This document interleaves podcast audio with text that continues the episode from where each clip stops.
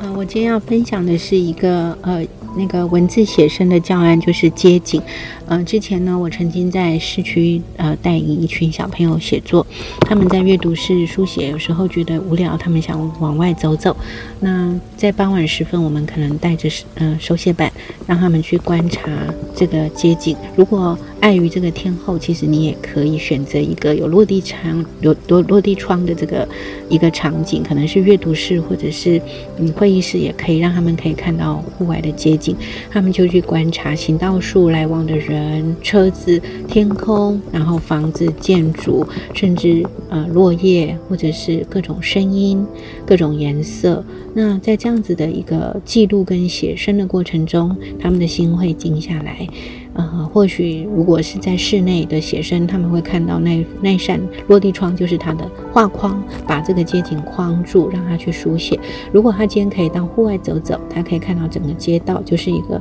嗯，活生生的场域可以让他去感受、觉知、记录、描绘他眼前所看到，可能还会加上光影的变化。傍晚的时候，夕阳要西下，夕阳的余光怎么样透过树叶筛落，或者是怎么样打在这个行道树的身上，然后远方的天空如何变化色泽，其实它可以有一些很细微的一些觉知跟记录跟感官的描摹。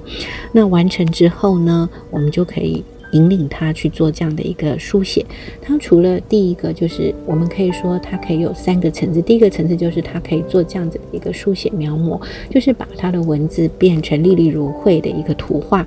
那在这个过程中呢，他们会学习如何运用他的感官，把它移向文字化。那第二个阶段呢，你可以引导他们运用他们的想象力。嗯，就是如果所有的街景，包括行道树啊、路灯啊、房子啊、马路啊、车子啊，这些都变成有生命，它可能会是什么样的模样？比如说，树木伸展出它的双手，触摸着天空；晚霞拖着它的裙尾，赶着去赴晚上的宴会；或者是呃，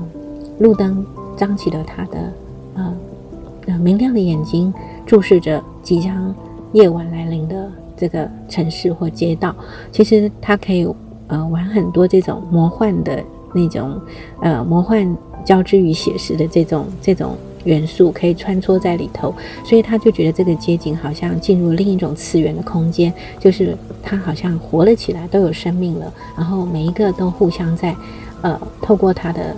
眼睛、他的姿态、他的感官、他的觉受互相交融，然后所有的。呃，树木啊，街道啊，路灯啊，房子啊，车子啊，天空啊，晚霞，甚至即将来临的夜晚啊，星星、月亮都有了生命力，就会觉得非常有趣。然后第三个就是他可以进入一个，他最后要去做一个总结的时候，他站在一个呃所谓的诠释的一个这个这个视角，然后去做一个他对一个这样子从写实到另外一个想象的世界，最后他在抽离回到。教室，他在把这个定格在这样子的一个，